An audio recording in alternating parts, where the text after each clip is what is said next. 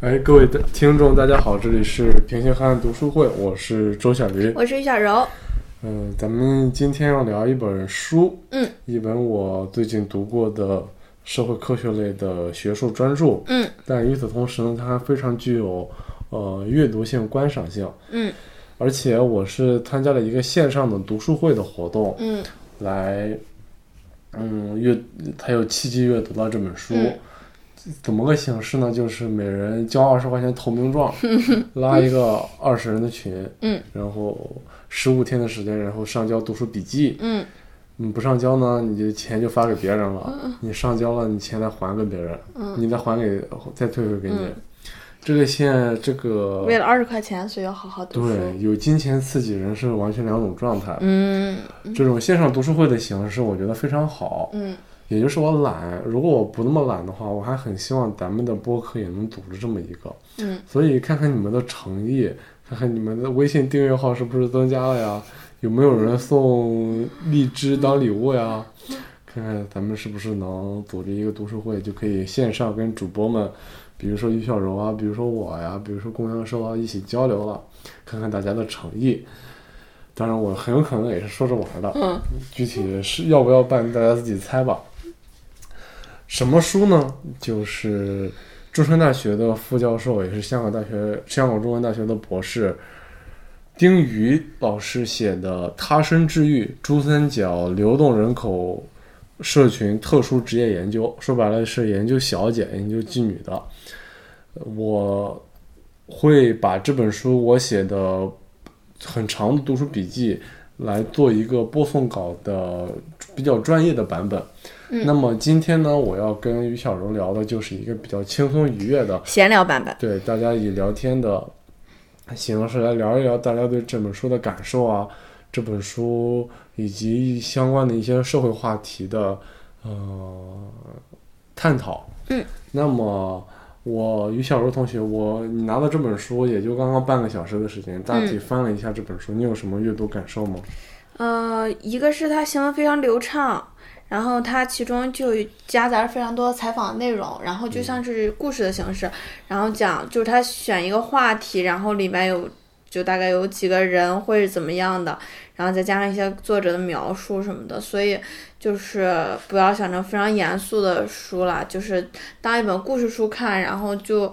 嗯，了解一下他们生活也是，就是比较好的一本书。是的，如果这本书你略去了前三章和后两章的话，这是一本非常具有可读性的社会科学类的书籍。嗯，如果是在出版业比较发达的呃英语世界的话，嗯这本书一定会出一个简本，嗯就是他会，这是他的一本。在他学术生涯中比较重要的一本学术专著嘛，嗯也在二零一六年中国社会学年会上被评为了二零一五年年度好书推荐。嗯，可见这本书的学术分量是很重的，嗯而且它也非常的专业。嗯比如说，他说他采取了后结后结构主义的建构论视角，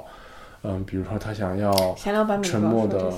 沉默的呃这样的人重新言说，嗯比如说他还在考虑这些小姐的阶级表征物的问题，嗯这都是一些非常严肃、非常认真的社会学学术分析。嗯但与此同时，他的采访包括他的文笔都是内容很详实，对处理也非常得当的。对像是啊纪实文学是这的，样，比较像梁红的《中国在佯装》呀、嗯，包括之前的《工厂女孩》啊、《江城》啊、《寻路中国》这一类的书对，但是水平显然比他们高多了。呃，因为这是花了大功夫写出来的，嗯，嗯不是随随便便回趟家乡，然后就感叹一下就写出你不来要的这样那说种人家了，啊，我们之前做过一和公交社做过一期讲中国在囊中的节目，但是录音质量不是特别好，就被删档了。我们那期节目总体来说还是那样的一个感受，呃，而且我个人认为，嗯嗯，中国的呃公共知识界只会越来越好，嗯就是说这样是因为目前来说，目前来嗯看，这个咱们国内的出版业的社会科学类的销量已经是排名第一了。嗯，就就是大家说，非常在关注文这学些，在呃各种类型的文学当中，社会科学是排名第一的，嗯包括有些书卖的特别好。嗯，大家还是关注我们的社会的一些变化，，对，因为这些书一方面呢，切身相呃关，它嘛，有一些公共知，有些社会性，有一些嗯公共知识性；另一方面呢，它门槛比较低。当然这本书不是了，嗯呃，你读了就可以装逼，嗯，嗯，所以对说就就是你会因为畅销书它从来是这样，它没有什么营养，嗯但是你会很喜欢阅读它，嗯这个没有什么高低之分的。嗯你读了，你觉得自己牛逼了，你就可以来装逼了，嗯大概就是这样一个事情。就是西方的西方世界，它这个捧明星造神、产生社会话题的这个呃能力是更强的，嗯咱们还远远不够呢。嗯、这个话题有一点扯远了。那么就是如果说把这个这本书的。呃，前三章去掉，后两章去掉，剩下那些全都是他访谈讲故事的内容。我们就会发现，一个很明显的就是说，他采取的从如果从严肃的学术角度来讲，你也看到，就是他采取的这个研究视角是和其他的、呃、研究小姐的这些完全不一样的。嗯，因为、呃你想说什么？哦，你没有想说的，因为在之前的社会学的研究当中，呃，有大概有两种呃小姐的研究，就是关于咱们性工作者的研究有两种取向。嗯第一种取向就是嗯从社会控制论的角度来说，嗯就是说认为第一小姐她是一种道德败坏的、嗯这样一种社会现象，性呃这种呃性性交易、性产业，它嗯、呃不论怎样它是不道德的，它是有违咱们中国的传统道德的，嗯呃呃或者说是从呃性传播疾病的嗯角度上来考虑这个问题。嗯嗯，他们就会考虑怎样才能减少性为性为减少淫秽场所的数量，嗯减少性工作者之类之类的。嗯另一方面呢，他就会比方说像潘绥铭、李银河他们做的，他们反对小姐的性工作者的污名化，他们主张性工作者的合法化。嗯但是这些都有一个很明显的问题，嗯没有人知道小姐到底想说什么。嗯没有人知道。但是庞绥铭老师的定性研究做得非常非常好啊，嗯他也是我们学校的一位老师，嗯那包括他的学生黄英颖也是我们学校的一个一个老师。这样一个研究性学的嗯工作者，明明他肯定是一个女权主义者，一在为底层女性的权益发声嘛。嗯但是如果你去微博上搜一搜的话，会有很多那种呃微博女权主义者来不停的谩骂他。是吗？对，你就会发现，这个，当你说自己是一个女权主义者的时候，你一定要知道，只有智商余额够的人才能够做女权主义者的。嗯当然这句话有点刻薄，希望大家不要骂我。嗯，但 anyway，我为底层女性发声的人，为底层发声的人，我们依然要尊重他。但是，丁宇老师这本书采取的就是一个完全不同的视角。他为什么要，呃，起名叫做“他生之欲”呢？这个名字有点拗口。嗯她就是女女她的女她，嗯身就是身体的身，知就是得知就是知乎者也的知，欲就是欲望的欲。她想这本书，她想想对大家说什么？她就想说，小姐也是有欲望的。嗯小姐她从事她的呃性工作，她是有自己的主动性的。她们大多数都是从农村或者非常偏远的小县城过来的，嗯进入到珠三角的大城市。嗯他们想完成一个阶级跃升，他们想融入这个社会的，呃呃大的熔炉，想融入市场经济的大熔炉。嗯当然有很多路径了。嗯对于他们没有文化、没有什么来说，呃，可能同时性就是一个非常呃容易的一个路径。所以说，他们是有自己的身体，他的阶级是有自己的欲望的。他们于是，丁云老师选择让这些人自己讲述自己的故事，嗯自己讲述自己的为什么要这样选择这样的方式来生活，嗯以及自己从从事这个工作之后是都做了些什么，嗯反映了他的一些什么样的更深层次的社会社会的现象。嗯这就是这本书的学有价值的学术的地方。嗯抛去这些学术的地方不讲呢，我所我们会发现，这本书它没有干脆纯粹的把小姐定性为一类人、嗯，一类职业，对，而是他一个一让一个人讲述自己的嗯就个故体一个个体，我们会发现这本书里的小姐有不同各种各样的生活，嗯。呃，对于就各种婚姻啊，这种爱情，各种对就观念也有各种各样千差万别的想对法，。我们看到他们有。呃，有那种单亲母亲，嗯呃，年龄比较大了，就纯粹是为了，呃，自己儿子更女儿更好的生活，嗯从事性工作。嗯我没有看到那种纯粹就是本来是一个呃幸福美满的家庭，纯粹就是因为自己觉得小地方太憋闷，嗯，一定要实在大受不了，对，一定要大城市。来看看这样各种各样的生活是吧？对我们也有看到那种非常解放的女性嗯和一个电影导演，呃，结婚，两人保持着开放的关系，自己还从事性工作，嗯自己还写剧本，会有这样非常特殊的，也有那种底层的厂妹，呃，那样一种嗯、呃非常基层的性工作者，嗯生活过得很贫苦。嗯，我们发现这个“小姐”不是一个泛化的词，嗯小姐是针对到每一个具体的个人，每个人都有自己的故事。嗯，她让这种沉默的、呃被边缘化、被歧视的群体重新自我表达、嗯自我抒发自己的欲望，嗯并并由这样一个社会学者记录下来。嗯非常有意义。对，非常有意义。在记录的同时呢，他进行了非常呃准确、精确，还水平很高的文字处理，嗯导致这本书的可读性是非常强的。嗯我非常推荐每一个，如果你呃喜欢读社会科学类的书，你喜欢读《中国在梁庄》之类的这样的书，你嗯可以买来看一看。前三章看不懂没关系，后两章看不懂没关系，你嗯看看那些故事，你会发现人生是有很多种可能性的。嗯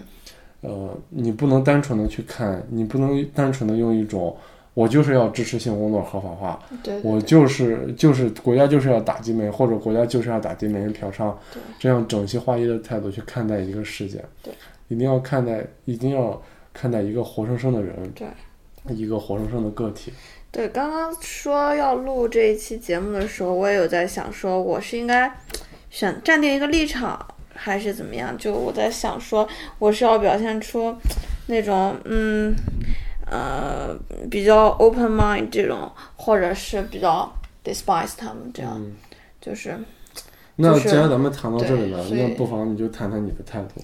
你对对你从宏观的角度上来说，这个呃性工作你怎么看待这个性工作这个事情？我是觉得就是你看世界上这么多国家啊，就是这合法化就是或者名气特别高，就是阿姆斯特丹，就是嗯包括那个。英国、日本，嗯，对，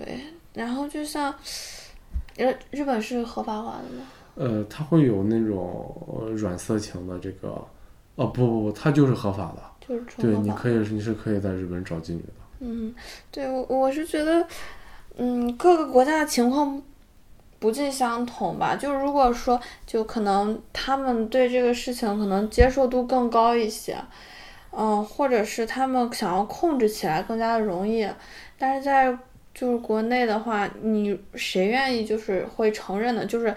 你就跟家人说，就是就是直接就登记在册说。啊，我是一个什么？对然后就而且他们的这更不个，愿意交税了，对对就对，开饭店都不交 税。对，然后你还想把这个，就你你如果说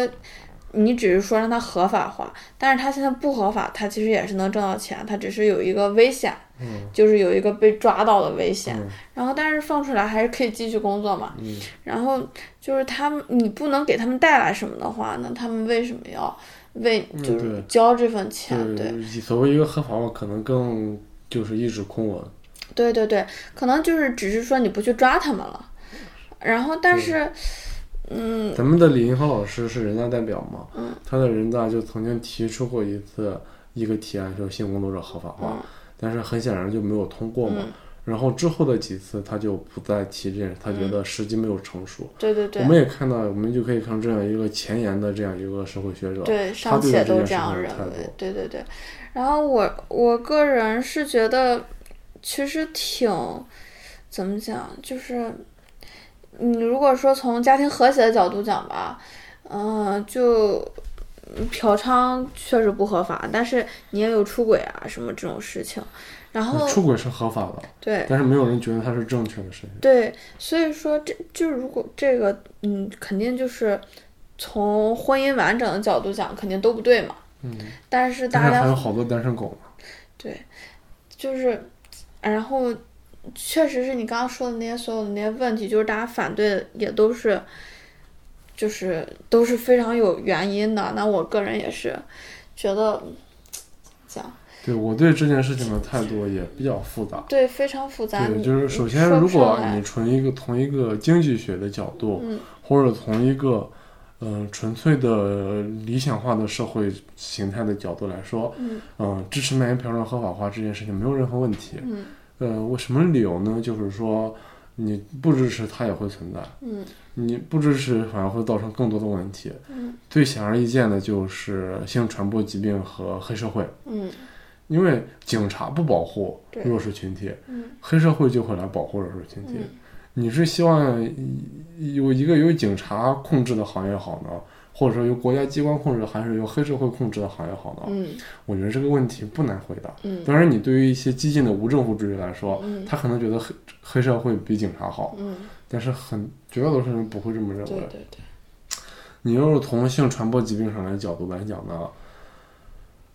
呃潘绥铭老师有一个定性访谈，他说的很好，他说，呃，底底层的小姐不会担心自己艾滋病的问题，嗯就是因为他们更担心的是自己被抢，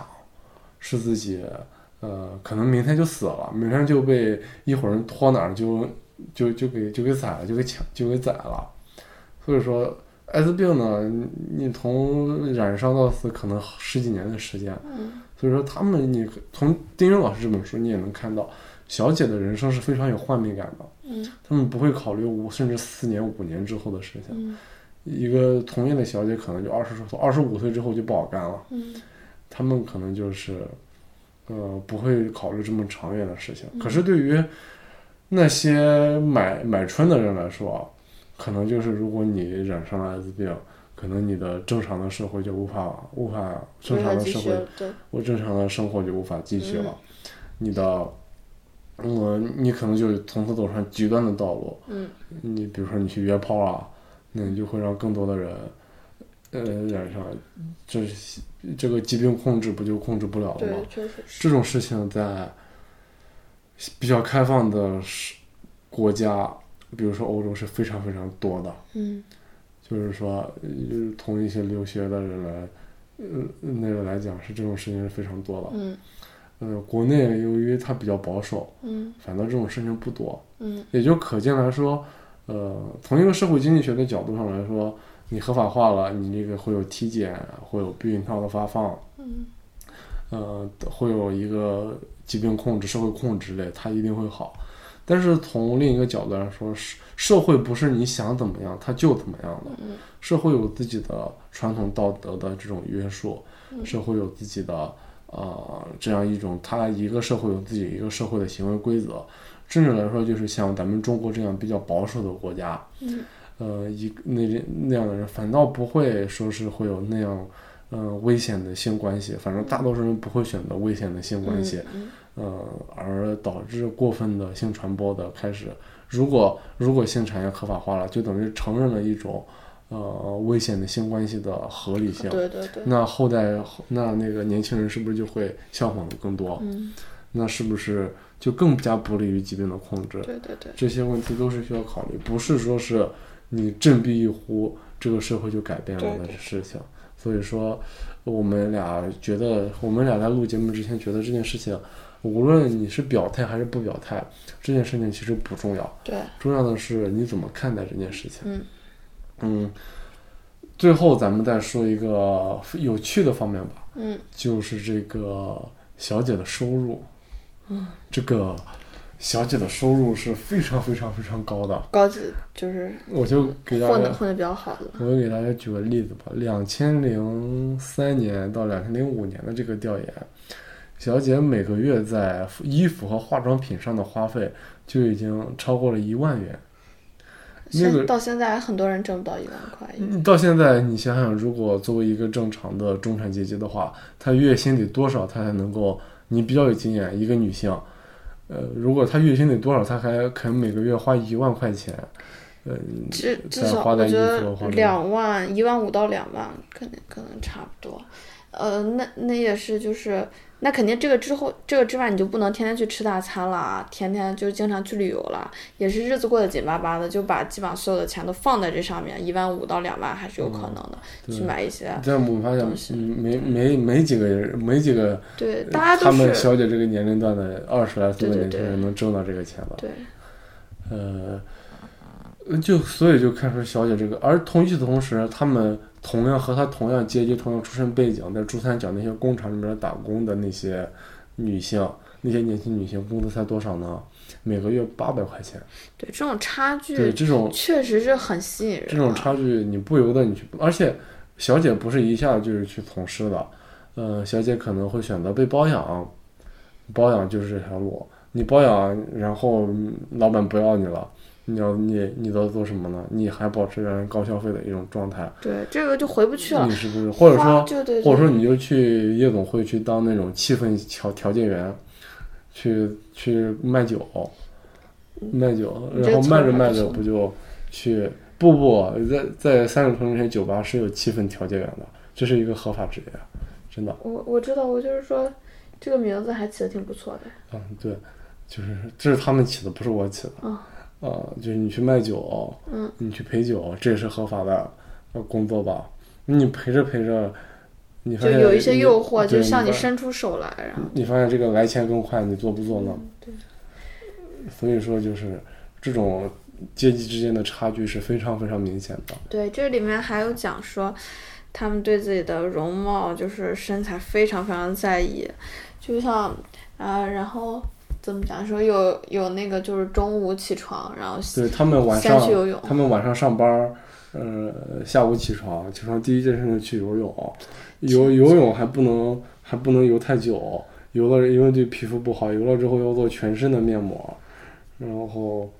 然后做了之后晚上再，比比如说他们会拒绝穿牛仔裤去上班儿，他们会穿什么什么的小短衣服裙对，你会发现他们都是有自己的职业素养的，呃，而且。嗯，比较有趣的一点，我比较想提的就是他们的，他们对自己阶级的心态非常非常明显。嗯，很他们对这个他们对这种区你别像非常你像敏底感，层的那种小姐，嗯他们也会说自己就喜欢吃麦当劳，嗯，嗯，不喜欢吃中国小摊贩，说它不干净之类的。而那种比较高级的那种小姐，就会说自己只愿住人车分流的小区，嗯呃，自己不会住嗯物业很差的小区，自己不会去呃比较低档的健身房之类的，这样这样这样那样就的是一这个样要来求。区分来对区分他们，因为来融小入姐同是一事个，呃，他们既是农村来到大城市的这样一种，我们知道，即使我们这样的大学生年轻人，我们毕了业，如果想融入一个一线的大城市的话，也是非常困难的。嗯我们也要付出自己加倍的努力。他们这些农村的没有自己家庭的支持，也没有自己能力的支持，他们融入城市更加困难。嗯与此同时，他们从事的工作还是一个被边缘化的工作，这就是一种双重的边缘化。嗯但是他们的收入又挺高，所以说他们就一定要一定要表明自己是一个城市人的身份，嗯这是他们自己阶级的表征物。嗯呃，这样就可以看出这样呃他们这样一种边缘人的生活，嗯、其实是很有自己的一个一套圈规子，矩有自己的一套规矩的，嗯就是因为城市是一个很丰富的状态，北漂儿也是城市人，嗯土著也是城市人，小姐也是城市人。嗯所以说，我就不同意定于在书里说的，就是说他们是城市的被抛弃的人是什么？嗯我觉得不对，我觉得城市是一个非常中性的词，嗯城市不是天堂，嗯城市有藏污纳垢，也有金碧辉煌。嗯嗯，大概就是这样这样一个